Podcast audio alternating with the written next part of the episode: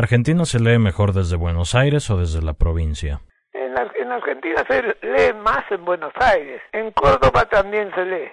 En realidad yo no, no sé muy bien dónde se le da más, pero por la venta de libros, en lo particular de los míos, se venden más en Buenos Aires.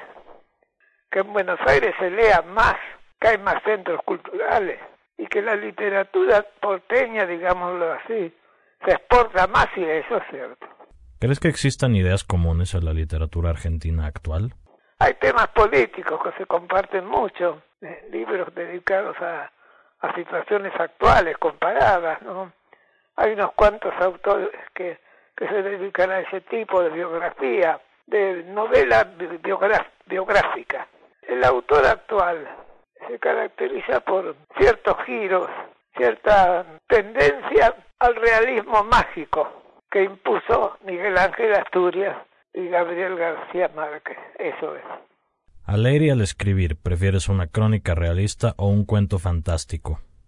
Igual, porque no hay nada fantástico que no se apoye en la realidad. La realidad es fuente de todo, nadie inventa nada. Puedo decir de nuevo eso, que no esté, que no esté en la realidad. Puedo deformar el hecho hasta convertirlo en una fantasía, pero el origen es real.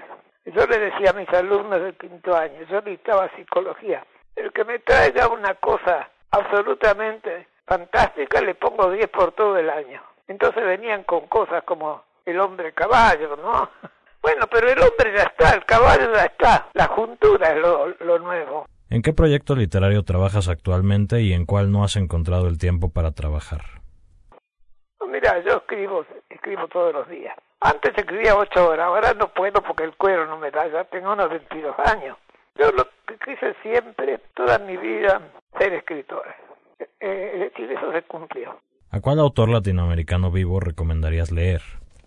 En, en mi país, yo recomendaría a Eve Ward. María Caranata es muy buena también, está un poco olvidada. Luisa Valenzuela es muy buena, y hay muchos más.